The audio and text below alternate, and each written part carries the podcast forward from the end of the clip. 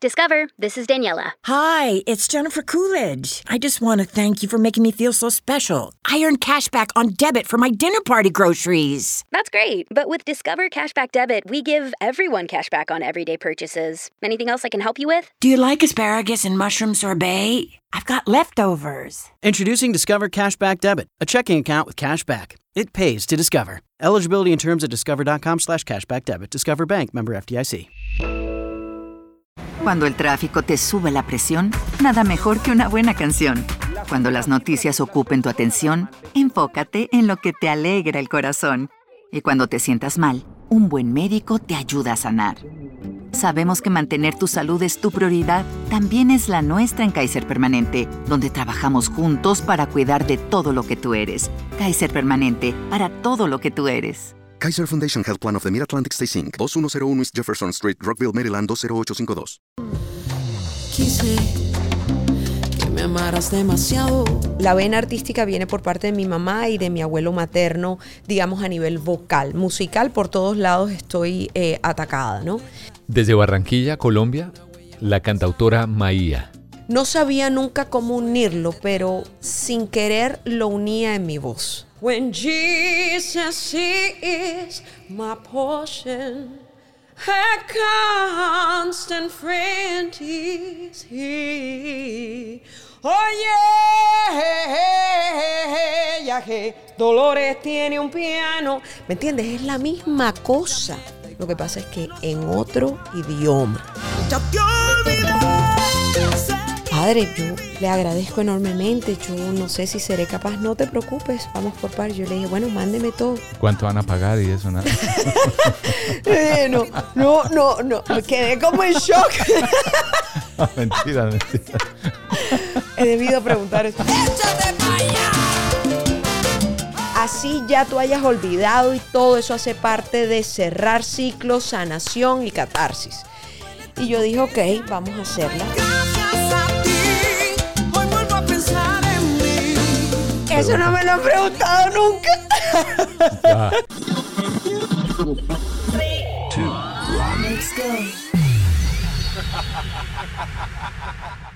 Antes de comenzar, ¿por qué no hablamos del poder de la música? El poder de la música. La música puede expresar lo que uno siente. Un lenguaje emocional, intuitivo e innato. Para mí, la música es amor.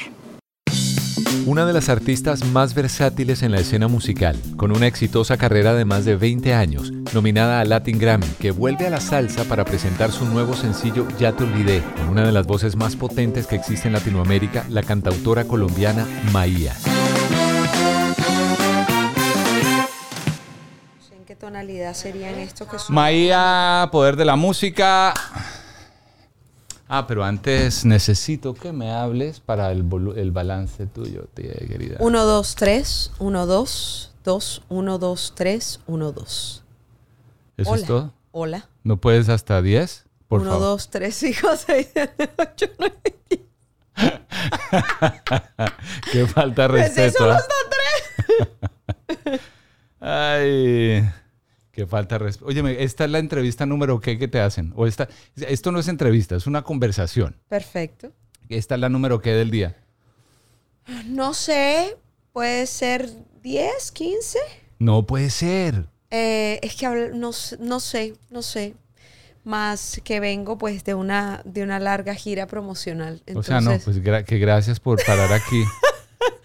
No, esto qué- es un amable. bálsamo y esto es un oasis porque podemos llegar a una casa, a un sofá, le brindan a uno cosita, tal. Pero eso mismo le dijiste a los que te oí ahorita hablar. Esto es Ay, un qué bálsamo, mentiroso, esto- no es verdad. Yo le digo a ella otra cosa. Este es otro sampler. Pero, pero,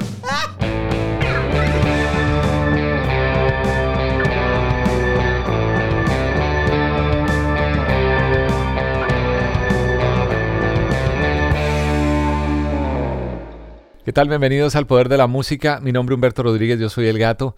Gracias por estar aquí. Esta semana llega una de esas voces que estremece, y no estoy exagerando. Oírla en vivo es impresionante. Desde hace muchos años que llevo oyendo su música, viéndola, sobre todo en sus presentaciones en televisión. Y me ha llamado la atención la fuerza que tiene en su voz. Eh, Por cierto, muy curioso, un paréntesis, que todos estos años yo no la había entrevistado en ningún momento, no, la había conocido personalmente, sobre todo porque hemos coincidido varias veces en el canal donde yo trabajo. Pero bueno, hace unos meses la vi en una presentación en vivo y quedé fascinado por la potencia y la presencia en el escenario de esta mujer. Maía, nacida en Barranquilla, Colombia, ha estado nominada a Premio Grammy Latino, ha dedicado también algún tiempo en la investigación de sonidos latinos y de tradición oral afrocaribe, que eso es algo de lo que en la siguiente conversación vas a oír y te darás cuenta del conocimiento musical que tiene. Pero no es solo lo afrocaribe, ya conoce muchísimo de música del mundo, desde el gospel, el soul, la música clásica, es muy conocedora sobre todo de esas cosas que, como yo siempre he compartido aquí en el podcast y en mis cápsulas en las redes sociales, esas cosas que cada vez se conectan más de la música en el mundo, que nos conectan. Además que ella vivió en Alemania un tiempo, bueno, de eso hablamos. Y hace un par de meses, Maía, de la mano de su nueva familia de música Top Stop Music, publicó una versión en español de Shallow, la de Lady Gaga de la película Star is Born, que lo que hizo fue una versión bachata, oye un poco, se llama Seguiré. Me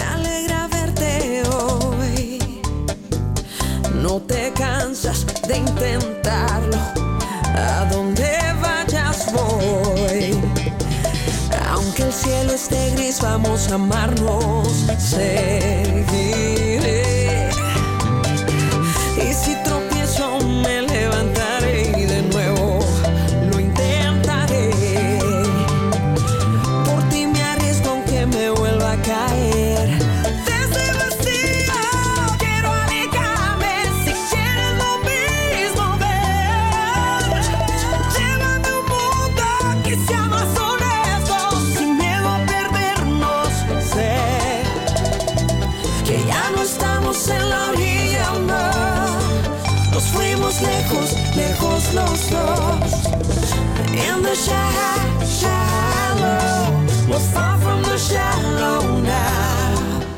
Qué voz, ¿cierto?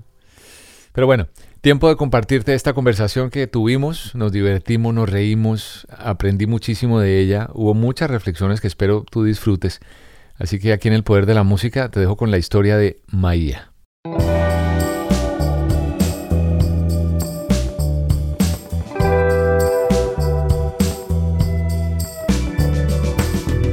Pero sí o no que un artista tiene ampliadas las respuestas. ¿Sí o no? Eh, Yo hago lo posible, debo decirte, por hacer una, una, una verdadera sinapsis neuronal y buscar, comenzar a buscar eh, dentro de mi cerebro nuevas cosas con el fin de no sonar como una grabadora. Eso es una cosa a la que yo le tengo también mucho miedo, que todo el mundo vea las entrevistas y todo el mundo diga, pero esto es un robot. Pero mira, yo no soy cantante, pero hago cositas, entonces a veces hago gira de medios, que son muy breves, las de ustedes son...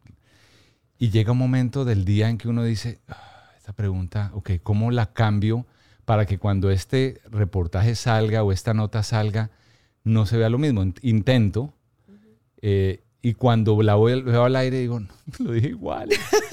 Pero mira, es bonito cuando uno se encuentra personas que sacan otras cosas de uno. Ese se vuelve como la esperanza del día. Ojalá me encuentre con alguien que nos saque de la caja. ¿Y te pasa regularmente o no? No, no, honesta. la fresca. verdad, Que si igual de aquí no salió, no pasó nada. So- o sea, ser uno más del montón no pasa porque al final de pasa cuentas... poco, pasa muy poco. Pasa muy poco. Y pasa muy poco, pues, pues por lo menos llegar una, a- al hogar de alguien y, y que le abran uno la casa y sentirse como en casa. Ya debo decir que has comenzado bien. No, qué presión. Porque es que lo que viene ahora es, ok, eh, ¿Qué hago? ¿Qué le cómo- digo? ¿Por dónde comienzo? ¿Por qué, ¿Por qué te dicen Maía? Esa es la típica Eso pregunta. no me lo han preguntado nunca. Nunca, y es la misma respuesta, nunca me habían preguntado eso. Pero, pero yo te aseguro que ya casi nunca te dicen, Mónica Andrea, venga para acá. No, mis papás me dicen Mónica Aparte, Andrea. aparte de tus papás, nadie no, más te dice. nadie, nadie. Mis mejores amigos de pronto que me dicen Moni. Y tú vas caminando por la calle y uno, hey, Moni, ¿no vas a voltear? No, Moni sí volteo. Cuando dicen Maía, con la persona que vaya, yo le digo per- primero, porque cuando gritan así, pues no, no me gusta voltear enseguida, porque la gente lo hace sin saber bien. Ajá. Entonces, Eh, si voy, si voy, a- si voy acompañada, Ajá. si voy acompañada enseguida hago, creo que alguien me está llamando, puedes mirar para realmente saber si es verdad o Si cómo es conmigo. Y entonces, entonces la persona mira, no, sí, la persona es bien, se ve que quiere una foto. Entonces, bueno, volteamos. Si es Moni, volteo inmediatamente. Pero Mónica eso- Andrea no. Mónica Andrea, digo, Dios mío, mis papás, ¿de dónde salieron? Eso no puede ser. Claro, tiene eso. que ser un amigo de mi papá, tiene que ser un vecino de Puerto Colombia para que me diga Mónica Andrea. También hay que voltear, muchachos, porque si no le ponen las Mira. quejas a mi papá y mi papá me llama y me dice, no le volteaste, hablaste con no sé quiéncito. Soy bogotano, aunque tengo mi, mi corazón también en la costa, pero la próxima vez que te va a ver en la calle, créeme que te va a gritar Mónica Andrea. Yo y voy si a no volteas a mirar, vaya a, con- a contactar a tu viejo y le va a decir, Esta no señorita me se la está tirando. Se creció, no, ya. O sea, ahora sí, ahora sí que ya te olvidé si es verdad. Ahora sí Ahora ya sí te que ya olvidé, te ahora olvidé. sí, ya te olvidé. Ya te olvidé,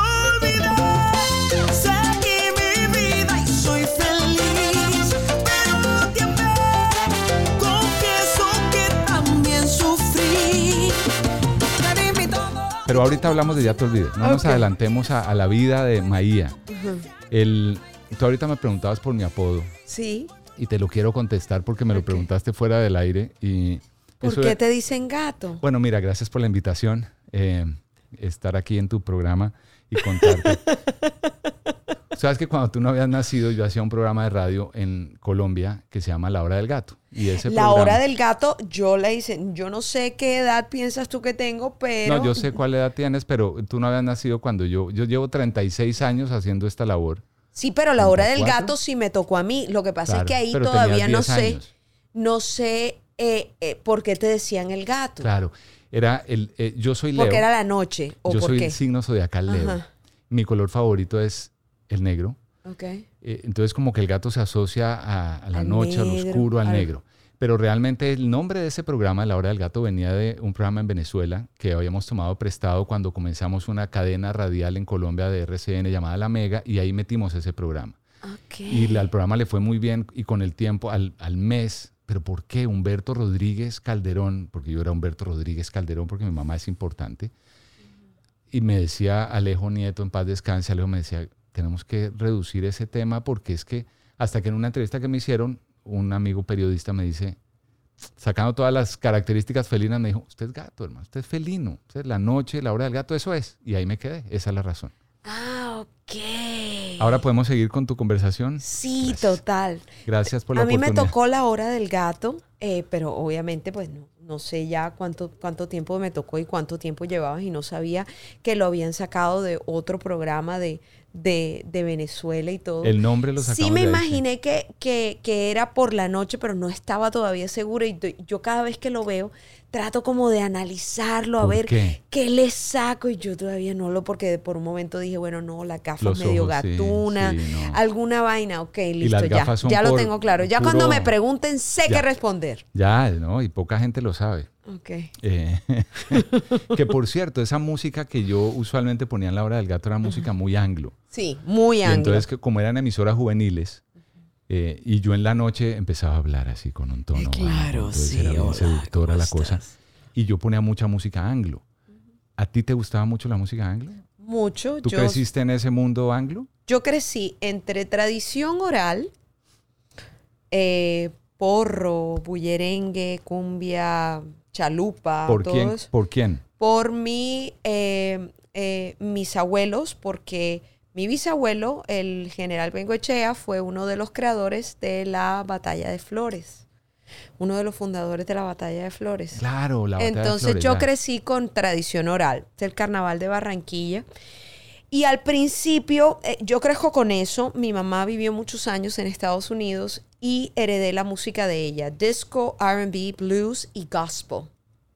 El gospel es lo Mi tuyo. papá, eh, su, su, su mamá, mi abuela, mamá Ligia, eh, fue la que tuvo el primer lugar, oye, estamos recordando, eh, el primer lugar de música de, que vendía sonido cuadrafónico ¿Tu y esas cosas, sí, que se llamaba sonatina. Mi papá aprendió a, a arreglar estos eh, aparatos de, de tubos y todo. Sí, la- y esas ella- radiolas de la época. Y ella, todo esto se, se organizaba con música brillante. Entonces, por un lado, jazz y música clásica, barroco, neoclásico. Por el otro lado, tradición oral, porros, todo esto. Y por el otro lado, mi mamá con todo eso. Entonces, crecí con una variedad musical muy grande.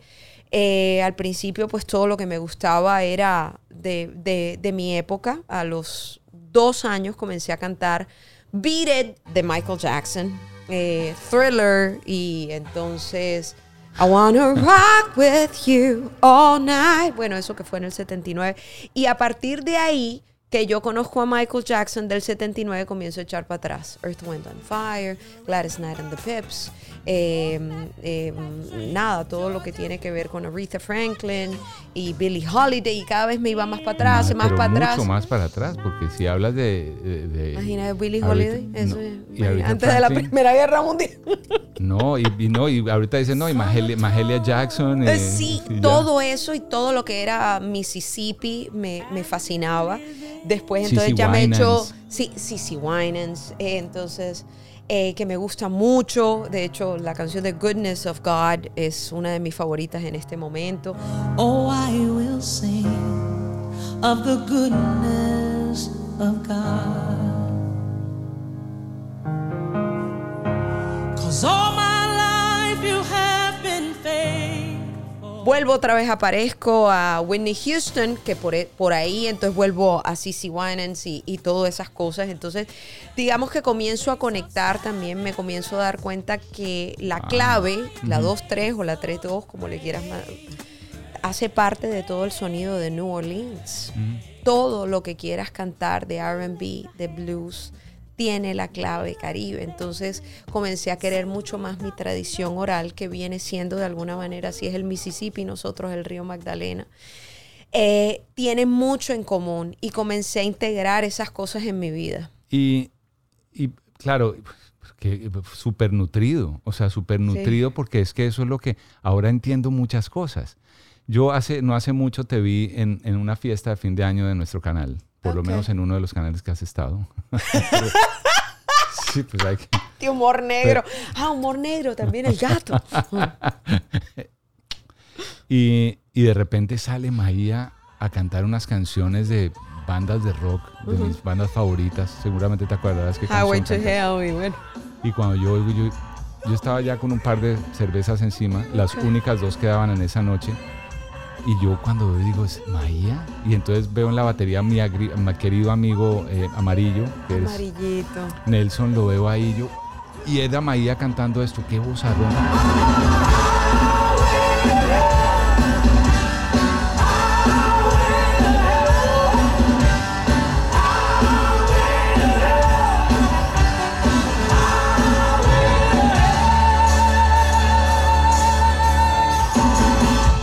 Y empecé a investigar mucho de ti. Yo ya conocía, digamos, lo básico. Uno como ¿De dónde viene Maía? El por qué se por- llama Maía. lo básico, lo básico. Porque es que uno se vuelve muy básico en, la- en- en este tema del periodismo porque es todo el, el afán. Bueno, no- la verdad no es mi caso. Yo, yo voy un poco más al- al- a la raíz. Y por eso estás aquí en el poder de la música. Porque primero tu voz es poderosísima y yo sé que lo sabes.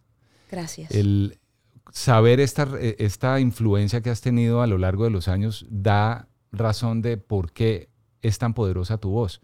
Y para mí es el gospel, porque el, el gospel, y aquí no vamos a dar ninguna cátedra de lo que significan esos cantos religiosos, eh, lo que fueron, lo que fueron en Inglaterra y lo que fueron y llegaron a Estados Unidos y cómo influenciaron a Estados Unidos y cómo los esclavos realmente eran los que, esa era su única forma de, de sanar Exteriorizar y de, y de conectar y exorcizar. y de, y de exorcizar y de conectar con, con sus raíces, porque de allá comenzó todo, en África. Y, y me di cuenta que sí eres una real fanática del gospel y cantas. ¿Tú, tú, tú hiciste un álbum, has hecho un álbum gospel? No, con... ¿Por qué? Eh, es, eh, no sé por qué sigo cantando, pues lo, lo- lo del Papa pasó porque de alguna manera en mi vida diaria, aparte de, de hacer un gospel en español, porque mezclo mucho todos esos sonidos en mi música, que es lo que me hace feliz. Eh, eh, yo canto en misas, eh, ¿Lo sigues haciendo? Sí, es decir, ¿Pero ahí comenzaste o qué? ahí, yo comencé porque mi, mi abuelo nunca fue religioso, fue muy espiritual. Y la, la- la vena artística viene por parte de mi mamá y de mi abuelo materno, digamos a nivel vocal. Musical, por todos lados estoy eh, atacada, ¿no? Pero mi, mi abuela, eh, el cienaguero, mi abuela cachaca, mona, ojos azules, mi abuelo muy, muy moreno. Y mi abuela era muy, muy religiosa. Y muchas veces me tocaba ir a, a la misa. Yo le dije un día a mi papá y a mi abuelo que yo no era, yo no me conectaba y era chiquita. Entonces, claro, para mí era aburrido. Me dijo, bueno, es que hay muchas maneras de, de creer en, en el gran arquitecto del universo o en la divinidad o en lo que le quieras llamar, porque tú sabes que somos más que esto que vemos. Yo le decía, pues no sé, yo siento eso. ¿Qué te llama la atención? Yo vi un corito ahí. Bueno, comienza a cantar y entonces comienzo a, a- a ubicar eso, a pedir VHS por, o Beta Max, que me mandaba también mi tío que vivía aquí en Estados Unidos y le mandaba a mi mamá dos cosas. O cosas de gospel Ajá. o cosas de Bobby Capó y Benny Moré. Ah, no, mira. Entonces, mira todo esto. Entonces, cuando yo comienzo a crear, no sabía nunca cómo unirlo, pero sin querer lo unía en mi voz.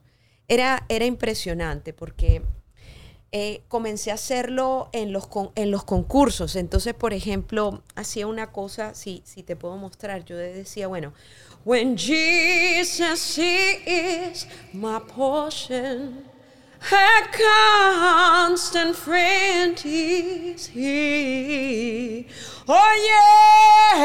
Oye, ya que Dolores tiene un piano. ¿Me entiendes? Es la misma cosa, de alguna manera. ¡Wow! Siempre ha sido la misma cosa. Lo que pasa es que en otro idioma.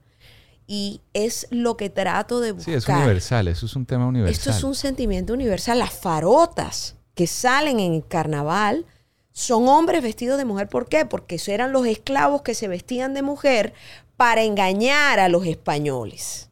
Entonces, todo tiene que ver, todo está conectado. Y esa es la manera de investigar. No estamos inventando nada, estamos descubriendo quiénes somos a través del sentimiento de la música. Ahorita que mencionaba, es, es fascinante. El- lo, del, lo del Papa, yo decía, tengo que mostrarle a Maía, bueno, eso te lo muestro ahorita. Tenía aquí, ah, mira, ya está. Y yo Ah, decía, no, nos tenemos, algo también me conecta con Maía, porque aparte de la música, yo soy fanático de la música, Maía. Soy, No me digas. soy re fanático No, de la nunca lo he música. Pero sabes que, que no- mucha gente no, no lo ha entendido sino hasta ahora, después de mucho tiempo. Pues los que no, los que crecieron oyéndome en la radio seguramente lo entienden. Pero claro, de hecho, generación. nunca entendí cómo llegaste a ser eh, eh, presentador de, de, de Sábado De programa de Felices. humor, sí. porque, eh, eh, pero cuando yo te conozco real y verdaderamente, hace poquito que te veo en un, En un evento En un musical, sí. Y veo ese humor negro que tiene. Yo digo, ok, bueno, ya voy entendiendo por dónde entra el agua al coco, porque una persona tan musical en Sábado Felices no entendía. Bueno, perdón, si este, No, no, eh, no, es una entrevista acá y yo No, echándote no, un cuento. no, es una conversación. Uno en las conversaciones, tú no olvídate que no hay nada, además es, no hay nada libreteado. Aquí yo no tengo, siguiente pregunta, ¿por qué Maía? No. Y yo decía, te tengo que mostrar la foto que tengo con el Papa. Con el Papa, pero Juan Pablo santo. II, sí, los ojos no me, no me fallan. Uy, ya estamos en esas. Es que después de los 40 la presbicia ataca. A mí, me- a mí no me ha atacado, yo ya voy para los 55. Ya Y tú pasé estás los impecable. 55 igualito. Es idéntico. Pero esa conexión tuya, ¿tú, tú eres, has sido siempre tan espiritual? Porque eh, eh, yo, mira, yo estuve en el, en el eh, ¿cómo se llama? En el, en el Parque Simón Bolívar. Cuando llegó el Papa. Llovió, me mojé, iba con unos fam- amigos familiares, pero yo dije, no, tenemos que ver al Papa, pasar por ahí, etcétera, etcétera, etcétera. Y cuando te oigo cantar, no, esta, esta mujer se transformó, o sea, fue poseída. Y entendí, obviamente después de todas estas cosas que nos cuentas y que me cuentas y compartes sobre tus influencias, que evidentemente eh, esa conexión viene un poco más, más arriba, mucho más espiritual que, que Aretha Franklin y que Cissy Winans. ¿No? Em, ¿Estoy por ahí o no? He pasado por muchos momentos muy difíciles. Ok. He, he tocado realmente, pues según yo, he sentido que he tocado la, la oscuridad. Y yo creo que uno aprende a apreciar la luz cuando uno está en la oscuridad. Y siempre he sido una persona muy espiritual, pero he tenido momentos en donde sé que me he alejado de la espiritualidad. Eh, no porque deje de, de creer en algo más allá, sino porque uno a veces pierde su rumbo, uno se pierde, pero es necesario vivir todas esas cosas para cada día entender que somos más que un pedazo de carne. Y eh, lo, de, lo del Papa llega a mi vida como un acto de, como una, sí, el destino, la suerte, como quieras, porque yo, yo me reúno con, con eh, una gente de, de la arquidiócesis de, de Bogotá y de Cundinamarca, porque necesitan, un- a través de un ingeniero de sonido, en ese momento Javier Tarquino, muy devoto de la iglesia, yo debo ser sincera, para mí la casa de Dios está dentro de uno mismo y eh, pero respeto absolutamente todas las creencias si son con fe, con ganas y con, con la con el, eh, el horizonte de ser un mejor ser humano. Entonces, y he trabajado a nivel social mucho con, con la arquidiócesis. Nos llaman y para una asesoría de producción acerca de la visita del Papa. ¿Cómo los puedo ayudar? Bueno, miren, les di los O sea, no fue teléfonos una de- llamada directa porque necesitamos que cantes. No, sí, no, no, fue no, la, no. primero, no Eh, fue no, no, no, no. Eh, de Sony, bueno, le di los teléfonos de Sony, de managers que conocía, de artistas que conocía, que les recomendaba a nivel de, de, de producción para hacer algo. Sí, me llamaron para eso. Y, y bueno, y de pronto en una de las fiestas del Papa, de pronto hacer algo, cuando voy saliendo, un, el, eh, padre Jaramillo, que fue el que, el que me casó a, a- a mi esposo y a mí, fíjense, eh, tuve una, una, una eh, boda en una, en una iglesia, eh, iglesita de pescadores, que fue muy bonito, y que lo hice ese ritual porque realmente me, el padre era lo que nos llevaba a tener ese, ese ritual tan bonito y tan espiritual, independientemente que fuera católico. Bueno, ese padre se me acerca y me dice, eh, Maía, ¿tú, tú sigues cantando música sacra. Y yo, sí, padre, de vez en cuando, pues ya no hay tanto tiempo, pero sigo, eh, hace parte de mi vida. Ah, bueno, está. La vida pasa. Dos, tres meses después me dice, me llama el padre y me dice, mire, eh, Maía, yo me tomé el atrevimiento de pasar todo esto al Consejo Episcopal O sea, recomendar tu... tu- ajá. y reco- te recomendamos a ti y a otras y el Vaticano te escogió a ti para hacer el Salmo 97.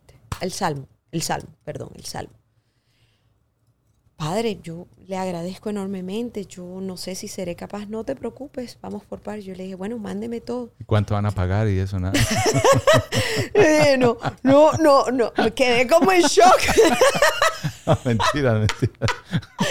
He debido preguntar eso. Entonces, eh, yo quedo en shock y yo digo, bueno, mándeme algo. No, no, no tenemos nada, eso hay que esperar. Dos semanas antes me mandan las pepas, es decir, eh, O sea, dos semanas antes de la presentación. Nos mandan las pepas, sí, la, la, la partitura. Eh, nosotros los músicos Sí, no, decimos ah, sí, las claro. pepas. Por Y lo bueno, de las, las blancas y negras. Sí, y, y comienzo, bueno, a revisar y veo que es un tono demasiado alto y entonces yo llamo, no, no, no, no, no, es que esto es lo que se va a cantar. Eh, creo que aquí se escogió la persona que creemos que tiene el registro vocal para hacer eso Wow. y que lee música y por eso se hace. Sí, yo puedo tener el registro vocal padre, pero no es el registro en el que a mí me gusta cantar. No, no, no, es que esto no es lo que a ti te guste, esto es lo, que, es. mandaron. Ya, esto es. Oh my God. Bueno, listo, perfecto, comenzamos. Dos días antes tengo dos ensayos con la filarmónica, cada uno de media hora y La gracias. de Bogotá, la Filarmónica de sí. Y ha sido un placer. Y ya. Hasta una prueba de sonido. Entonces, bueno, y tal, está Vilar, eh, eh, que era eh, Vilar, César, que César, fue sí. César Vilar. Bueno, el hijo ya. César Vilar es eh, un, un, hombre que para los bogotanos, por si acaso alguien de otra No, parte de, del de mundo- Colombia entera. Es full sonido, es el que hace las la grandes vida. cosas de toda la vida, full consola, bueno, todo. Entonces eh, llegan y me dicen, no, es que mira, eh, tú vas a cantar en el ambón, que es como un púlpito eh, donde uno hace la lectura. Y tú no puedes tener ni tu propio micrófono, te tienes que subir desde que comienza la, la misa y no puedes tener retorno. Y tú va- la O sea, filarmónica monitoreo. monitoreo y tú tienes que estar la, la filarmónica está del otro lado porque no puede estar ahí, tú tienes que estar al lado del pub. Y yo, ¿y esto cómo va a pasar? Pues nada, te voy a montar un, un, un apuntador. No puede ser. Y entonces esto cada vez se volvía un reto al principio absolutamente profesional y artístico. Claro. Pero una profesional como Maía dice, No, no, no, "Hágale, yo estaba carro. Del susto. Claro, claro. ¡Pip! Del susto. Preciso el Papa llega antes. No me preguntes cómo el, el cielo cayéndose. Llovía, sí, sí, sí. Llovía y llovía, llovía y yo era la gata bajo la lluvia. Tenía que subir, ya me habían dado como los códigos de vestimenta, que no podía mover los brazos tampoco. No se podía mover los brazos. Ya, ya te cuento el por qué. El Papa llegó y hay que subir ya. Y yo tenía el pelo suelto. Yo me lo eché para atrás así, ta, ta, ta, y me puse al lado de los señores del Vaticano y me dejaron subir. Alberto, mi esposo, me amarró la ruanita que tenía aquí para no subir los brazos. Que yo pregunté antes, ¿por qué es esto de no subir los ¿Para que no brazos? se vean los tatuajes o qué? No, porque el canto es el protagonista. No puede ser el que hace el salmo. El salmo es el protagonista. Y un artista lo que canta es con Y su en la voz tiene que llevar la transmisión del canto. No puede haber rifas, juegos y espectáculos. Yo que imagínate tú que para lo que sea se me salen los letreros por las narices, que muevo las manos. Y yo dije, bueno, no, tiene que poderse. Subo y esto... Y él, acuérdate que ahí hay una latencia de un segundo y medio en el, en el parque. O sea, se devuelve el sonido, un segundo y medio. Y yo pues tenía que tener este abierto, porque esto era un apuntador. Y subo y la filarmónica del otro lado. Eh, para que sepan todos, esta es una canción que compone el maestro Juan Antonio Cuellar. Es una cumbia. Es un gospel, pero un gospel espiritual nuestro. Esto, esto tiene toda una cosa. Y pertenecemos a toda la biblioteca, como tiene Beethoven y Mozart y Bach, cosas dentro de la liturgia. También ahora Colombia pertenece a la liturgia de todos estos años Qué de la bien. religión católica apostólica romana. Eso es algo muy lindo. Yo me subo con los ovarios aquí, perdónenme porque subo con los ovarios aquí. Y, y estoy en una fila porque son varias lecturas. Y estoy en la fila, ta, ta, ta, ta. Y llego y esta vaina no anda. Y yo dije, Padre Santo, que sea lo que Dios quiera. La primera eh, y la segunda oración a como Dios me dio a entender. Y después dije, Padre, para esto me he preparado yo. Esto no es un reto profesional, esto es un reto espiritual. Y Suelte esa voz mía. suelte. El Señor da a conocer su victoria. Revela a las naciones su justicia.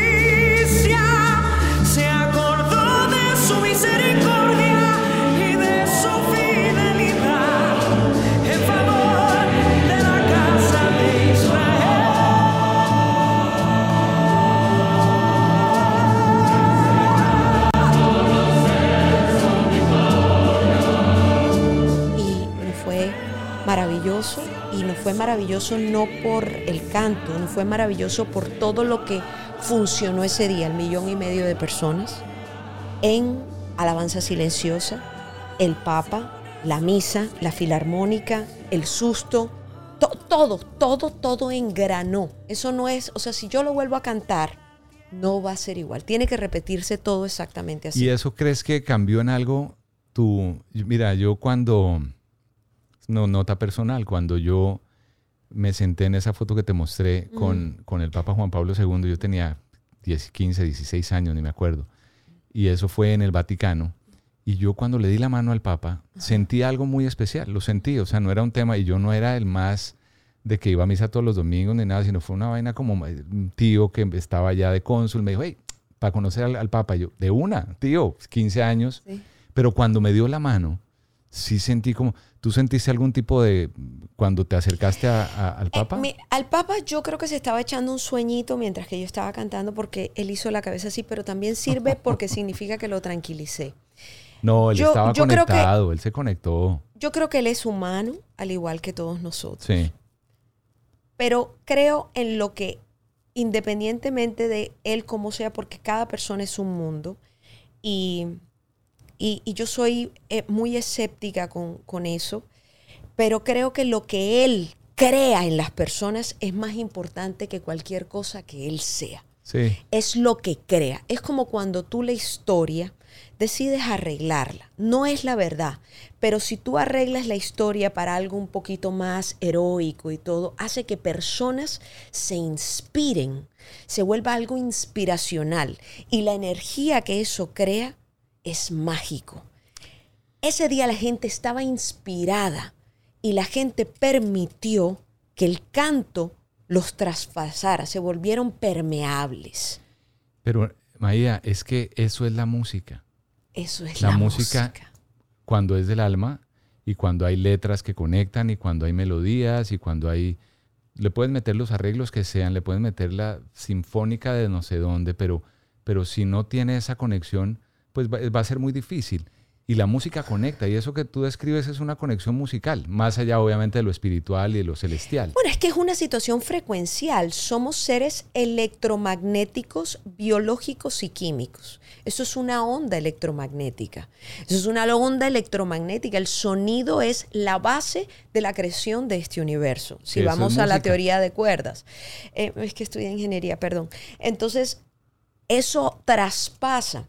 Por eso está la música viva y algo que nunca pensé que iba a presenciar, y es la música que no tiene alma. Porque debemos ser sinceros, no lo vuelvo a repetir en ninguna otra entrevista en mi vida, más nunca, pero estamos viviendo una época de, de una música con un bajo astral, de una frecuencia muy baja, que no pertenece a un cambio real que se vuelve desechable y efímero y nos lleva a cada vez tener más contenido más rápido. Para tener contenido más rápido significa que el contenido es, es muy, muy llanito, no tiene profundidad, si no, no podría digerirlo. Esas, esas eh, ondas alfa, que son las que nos conectan. Sí. Y ahorita es que tú sueltas unas y te quedas callada. ¿Tú, tú eres ingeniera? ¿Estudiaste ingeniería Sí, qué? Mecánica con énfasis Puro, puro eh, suma, resta, multiplicación, división, puro número. Puro número, O sea pero eh, tiene- matemática pura, o sea, Claro. más eh, eh, cálculo de volúmenes y todo, no, suma, resta, multiplicación y contaduría no, pero es a lo lo, mío. que, a, lo que me re- a lo que me refiero con eso es que puro número. Y la música tiene, yo en una cápsula que hice no hace mucho, que yo hago una- unas capsulitas, hablaba de cómo la música también es matemáticas. La, ma- la música es pura Pura matemática. matemáticas. Y, y eso me parece increíble porque es que sigo entendiendo por qué Maía... tiene Aprendí a leer música por la matemática. Claro. Y te- te- se te tuvo que facilitar además.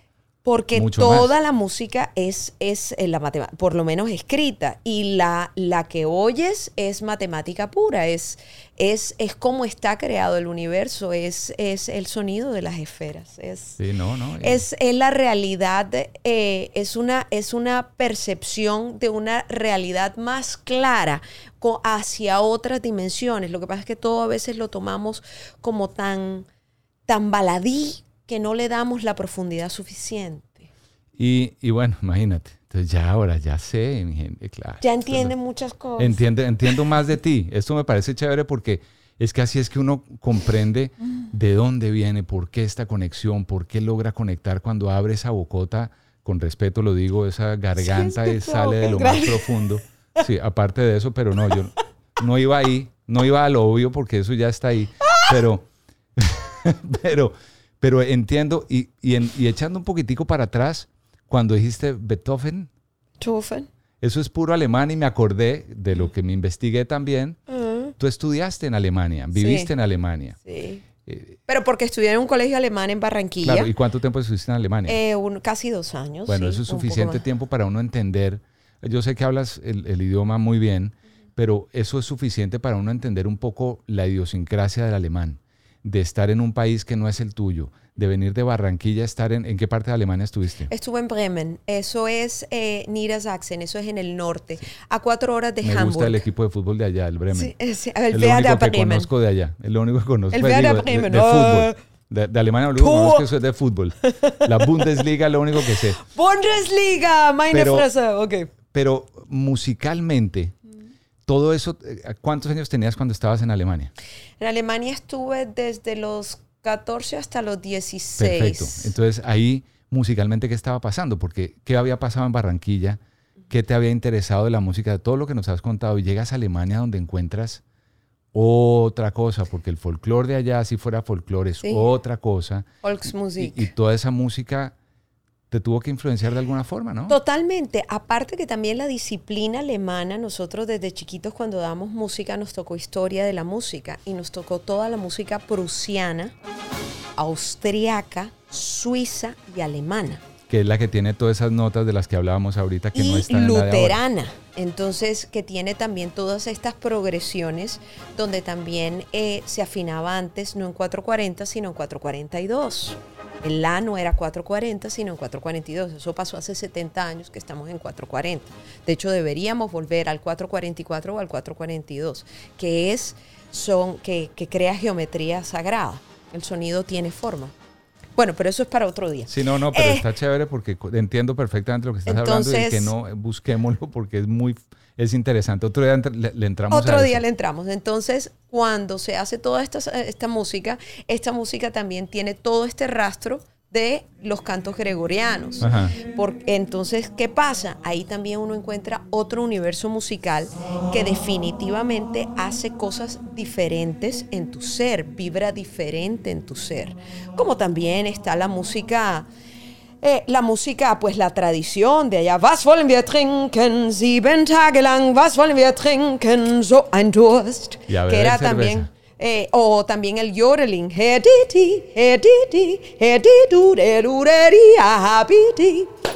Todo eso era importante para llenar uno la cabeza de cosas que no somos únicos en el mundo. Y eso te sirvió para lo que tú cuando volviste el camino es Claro, lo- comienza uno a darse cuenta que el universo musical es más grande que el pedazo de tierra en el que uno vive.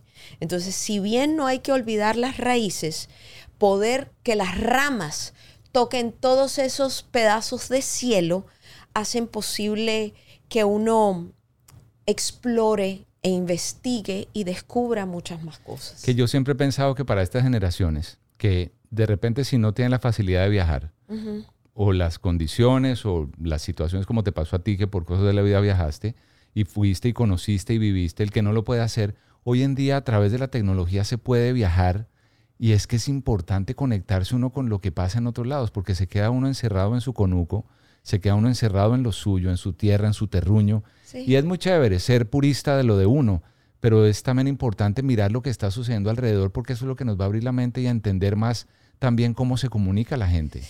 Es que la verdad no somos puristas desde 1492. Eh, esto, esto es un constante eh, eh, mezcla que no podemos olvidar. Eso es como el vallenato purista, pero ¿cuál es el vallenato purista? Entonces, eso era una pelea, por ejemplo, con mi abuelo, porque entonces eh, llegó la influencia alemana con el, con el acordeón, ¿no? Y mi abuelo era, no, el vallenato es con guitarra. ¿Pero de dónde viene la guitarra?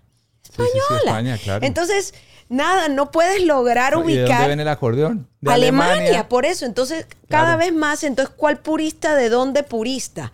Nada, nada. Esto es una constante evolución que debemos aceptar. Ahora, si bien la tecnología para muchas generaciones ha brindado la posibilidad de investigar, llegar y palpar otras culturas, ya existen otras generaciones que han tomado la tecnología para crear una segunda realidad, que es la realidad virtual, que no te lleva a una realidad, a una percepción de la realidad presencial.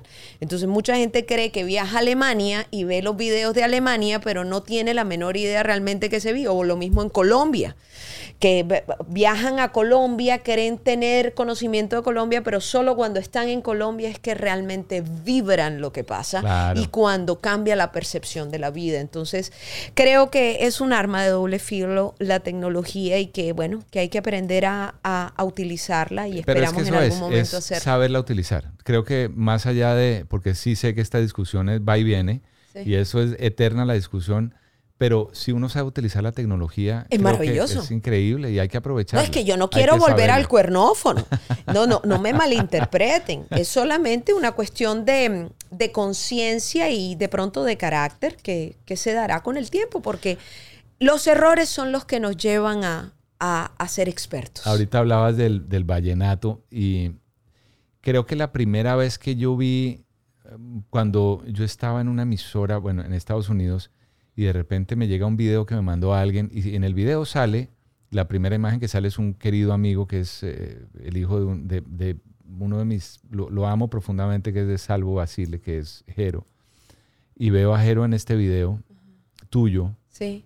Haciendo una canción de, creo que era de, de los. Orozco, de Rafael Orozco, de los del binomio, ¿no? Era Eh, de... na, na, na, Sí, sí, sí, sí, esa. na, varias cosas, eso fue una ¿Cómo se llamaba investigación. No, no vayas a llorar. Uy, ese video me encantó. Es que mis ojos lloraron por ti, tú no ves que no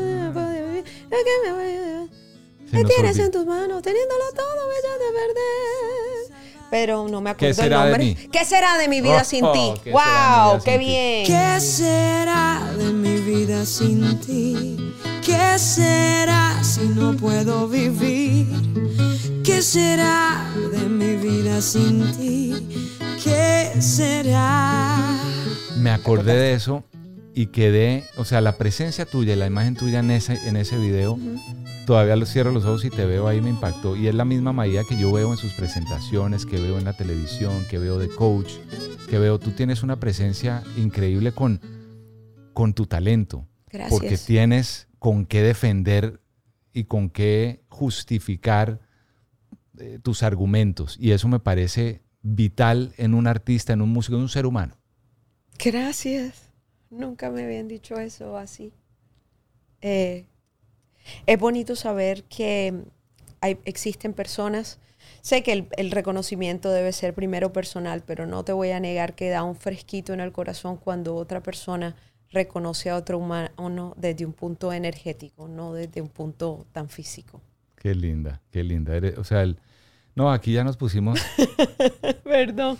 No, no, hasta aquí. Ese, bueno. fue, ese fue un proyecto chévere, pues, para salirnos de este sí, momento. sí, sí, sí, no, pero antes de llegar a- al proyecto de, de ahora, porque Ay, no, hemos hablado Ay, de, no, ¿verdad? a mí se me ha olvidado. Ay, perdón. Acuérdate que estás, sí, en un proceso, una canción nueva, salsa, volviste, pero antes de llegar a eso, me, me gusta porque ese proyecto que hiciste con el vallenato y que hiciste con eh, eh, rescatando, es que eso es importante, lo hablaba no hace mucho aquí con, con Gianmarco, ahí mismo, donde estás. Gianmarco, eh, que hablábamos de la importancia de las nuevas generaciones conocer las raíces para no olvidar, porque es que la historia necesitamos conocerla realmente para que no se nos olvide Y no se lo bueno, lo malo, y si lo bueno lo repetimos y lo malo no jamás volverlo a hacer. Sí.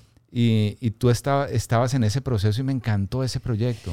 Ese proyecto era también un, un- trabajo, yo, yo me voy de Sony, eh, e- eso fue bien difícil porque yo me voy después de hacer ese segundo disco Ingenuidad, en donde eso fue una polémica porque tenía, tenemos que consolidar el sonido, Y yo, pero sacar otro, una cosa tan parecida, sí, porque eso es lo importante. Y entonces, bueno, está bien, ustedes son los que saben, yo soy solo músico, eh, esto del negocio no... Entonces sacamos Niña Bonita y 50% de la gente, sí, porque es que se está, seguimos, qué bonito, que es otra cosa, pero que también tiene lo de Niña Bonita. Y otra gente, ay, no, esta canta Niña Bonita 1, Niña Bonita 2, Niña Bonita 3. Y para mí, yo cantante jazz, de gospel, o sea, me sentí ofendida realmente. Y no lograba como encontrar un rumbo, entonces me desaparezco de todo y comienzo a hacer un trabajo de, de- de cuestionamiento propio, de ver que las canciones no son su género, sino su melodía, su melodía y su letra.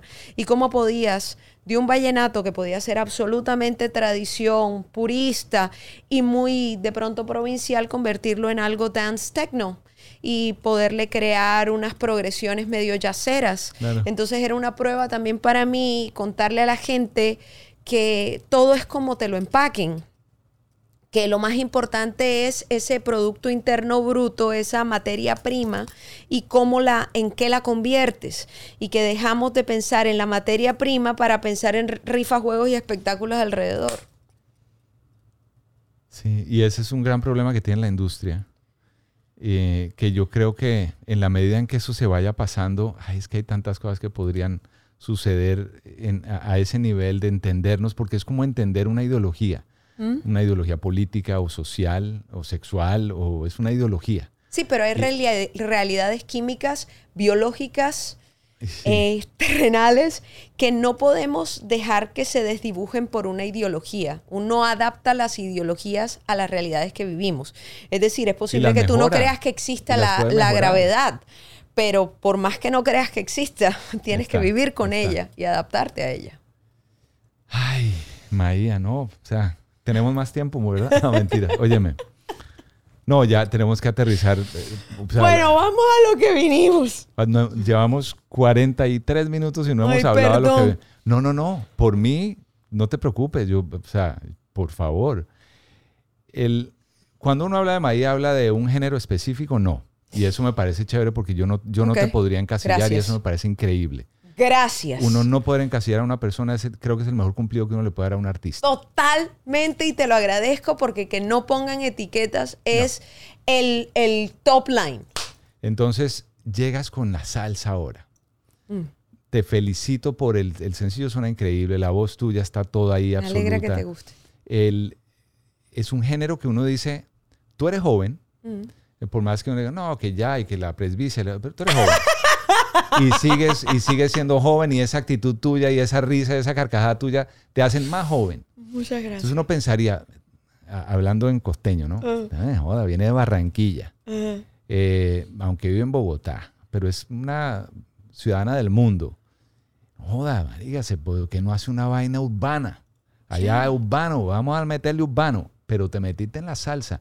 Y lo aplaudo porque tengo amigos salseros, unos más famosos que otros, a quienes admiro profundamente. Yo digo, es, es que ahí hay, ahí hay otra cosa. En la salsa hay, hay unas raíces increíbles de Cuba, de Estados Unidos, del jazz. Hay una mezcla de cosas que nos enseñaron los neoyorquinos, puertorriqueños viviendo en Nueva York, en el Bronx y todo eso.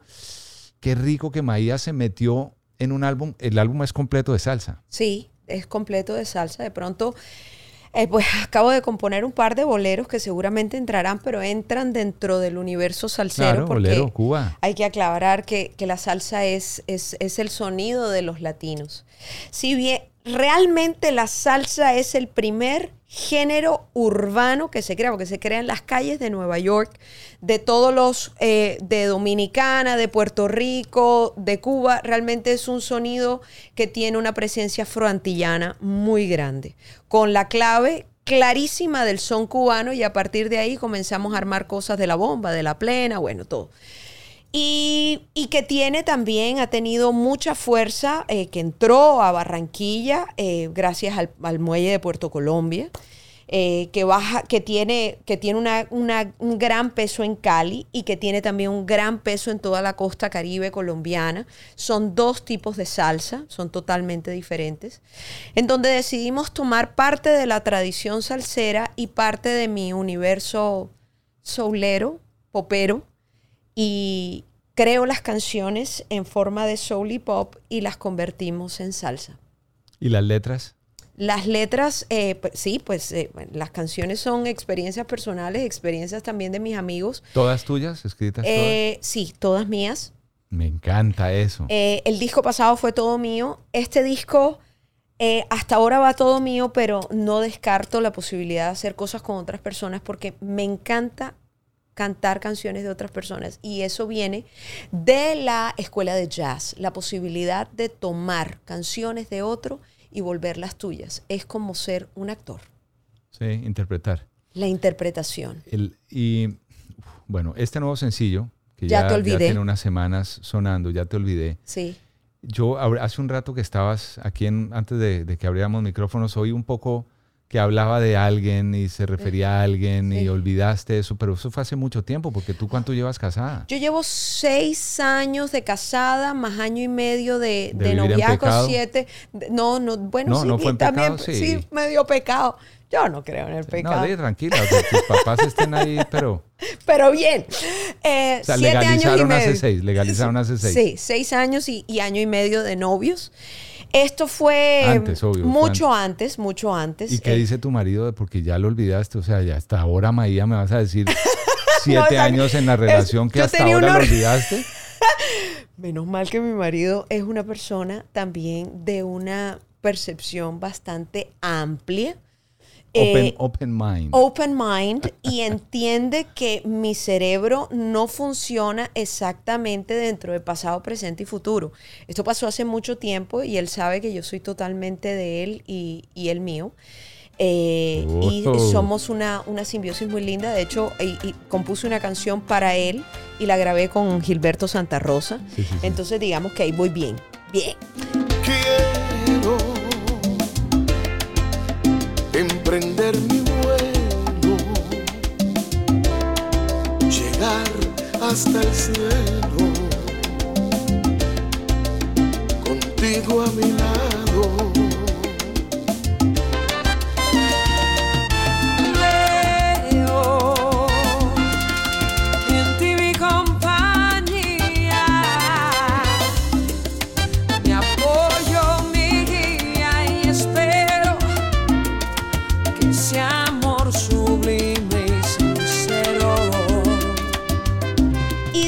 Después, pues yo tenía esto encasillado de retazos de canciones que no había terminado. Y llego a donde Yasmil Marrufo y a donde Florentino a hacer una canción. Bueno, hay que hacer una canción. Bueno, listo, vamos a ver qué se nos ocurre. Yo les digo, bueno, miren, yo tengo un montón de retazos de lo que puede ser una canción. Tengo pedazos, medio melodías, pero esto yo llevo años. Esto estoy sacando del baúl de cuando yo tenía veintipico de años. Me gustaría terminarla eh, porque habla de esto, esto, esto. Y me dice Florentino, eso hay que hacerlo porque eso, así ya tú hayas olvidado y todo eso hace parte de cerrar ciclos, sanación y catarsis. Y yo dije, ok, vamos a hacerla. Y efectivamente yo, yo creo que eso ha pasado, no tanto ya para mí, sino para personas cercanas a mí que me han dicho, gracias, necesitaba esa canción. Entonces uno también cierra ciclos para otros. Y ahí es donde conectas con tu público, que es el que dice, necesitaba oír esto, porque ya tengo que soltar a este personaje de la vida y evolucionar y avanzar. Sí, así es. Eh, a quien le escribiste esta canción sabrá que fue para ese No personaje. creo, no. Porque, porque había una lista larga de a quienes tenías que olvidar. ¿o qué? No creo, sino porque hay una cosa curiosa y la canción la escribo como si fuera un script de una novela, pero de tres minutos. Ajá. Comienza en este estado de tristeza. Estuve muy triste muchos años porque él me amó lo exactamente necesario que se necesitaba para tenerme, eh, valga la redundancia, para tenerme ahí. Yo sentía que lo amaba inmensamente y él siempre estaba en el momento cuando ya yo iba a dar el coletazo, él aparecía y ¡tin! Entonces yo sentía, oh, que otra vez. Pero era lo necesario. Y cuando uno ama solo, duele mucho. Y esta persona creo Sí, que cierto. no, no, se, no se dio cuenta. Se dio cuenta en el momento que nos vimos que ya lo había olvidado. Pero seguramente no se ha dado cuenta de, de que la canción la escribí eh, pensando en, en ese, eh, no- más que en él, en ese momento de la relación. Porque pues él vivía en la inopia y yo vivía detrás. ¿Cómo se va a dar cuenta? Es imposible, pero menos mal, porque no, yo no quiero rollo. Yo ahora vivo feliz de poder contarlo desde el lado de la sanación. eh, que para eso es la canción, por eso habla de gracias a ti, volví a pensar en mí. Seguí mi vida y soy feliz.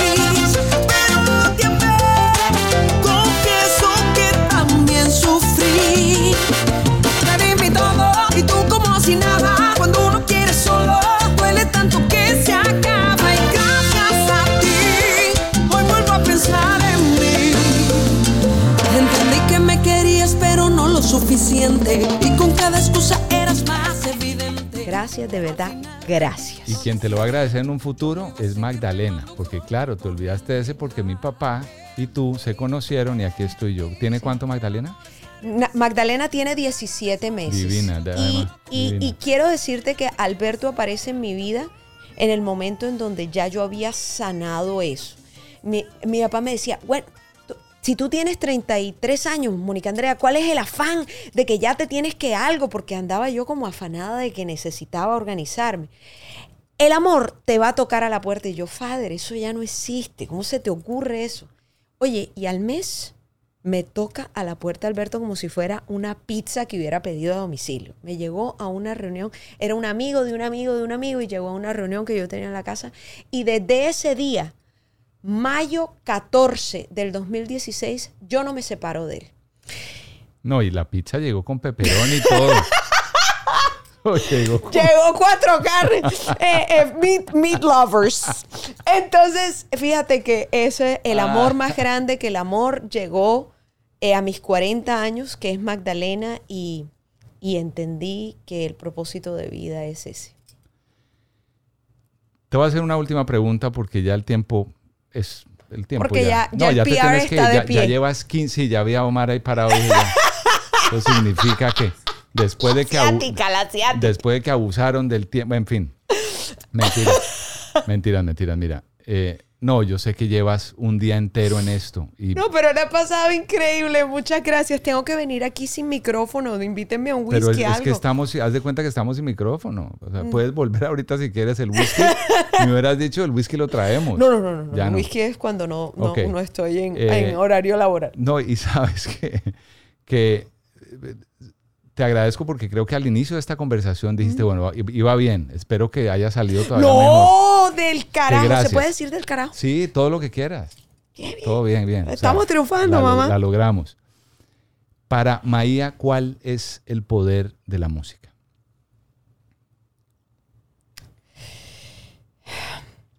Es una onda de audio con nuestro ADN incrustado que tiene la capacidad de poner a una persona de triste a feliz y de feliz a triste. Es un arma y al mismo tiempo una herramienta de vida. Pero digo que es un arma porque puede crear cosas en nosotros los humanos tan difíciles y al mismo tiempo tan absolutamente fuera de este planeta. Y, yo trato de ser muy responsable con la música por eso. Porque la música es el poder del universo. Lo llevamos por dentro. Y muchas veces no nos damos cuenta de lo grande que puede ser. Esa es Maía. Esa es una artista nacida en el corazón, en lo más profundo de Barranquilla, que para el mundo con, pues, con todo lo que hemos oído y visto y lo que sabemos que viene en camino, pues nos llena de mucho orgullo como latinos. No quiero decir como colombianos, ¿no? en general como latinos. Eh, que las mujeres se sientan orgullosas de, de el ejemplo que eres con, con tus acciones, con tu música, con tus Gracias. palabras, con tu letra y que sigan los éxitos, María. Me encanta. O sea, Gracias. se nos quedaron muchas cosas por hablar, pero yo sé la televisión, el coaching, eh, lo que ha pasado, lo que ha significado No, eso. eh, Pero va a haber un segundo segunda parte. sencillo, va a haber un disco, así que aquí, aquí pasaremos. Y whisky hay aquí. o sea, que hágale que no viene carro. Maya, gracias. Linda, hermosa. Gracias, y, Cato. y qué felicidad. ¿Te puedo decir. Cato Todo o debo decirte quieras. Don Humberto? No, no. Lo de Don ya eso dejémoslo para dentro de 50 años. Perfecto. Te quiero, te quiero, te admiro y te respeto Gracias mucho. a todos. Gracias a ti. Gracias. Quise que me amaras demasiado, tanto como yo te amé. Una huella en mi pasado. Después de tanto tiempo, vuelvo a verte y ya no siento igual. Ya no es igual, ya me da igual. No soy igual,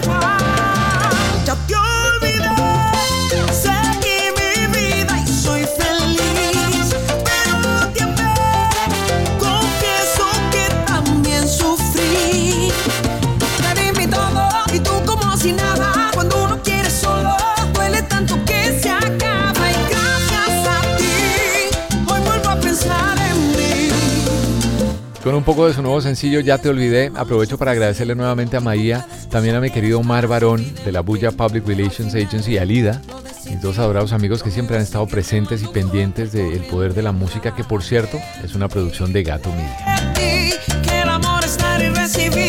Yo soy Humberto Rodríguez, el gato. Gracias por llegar hasta aquí. Nos encontramos la semana que viene. Abrazos.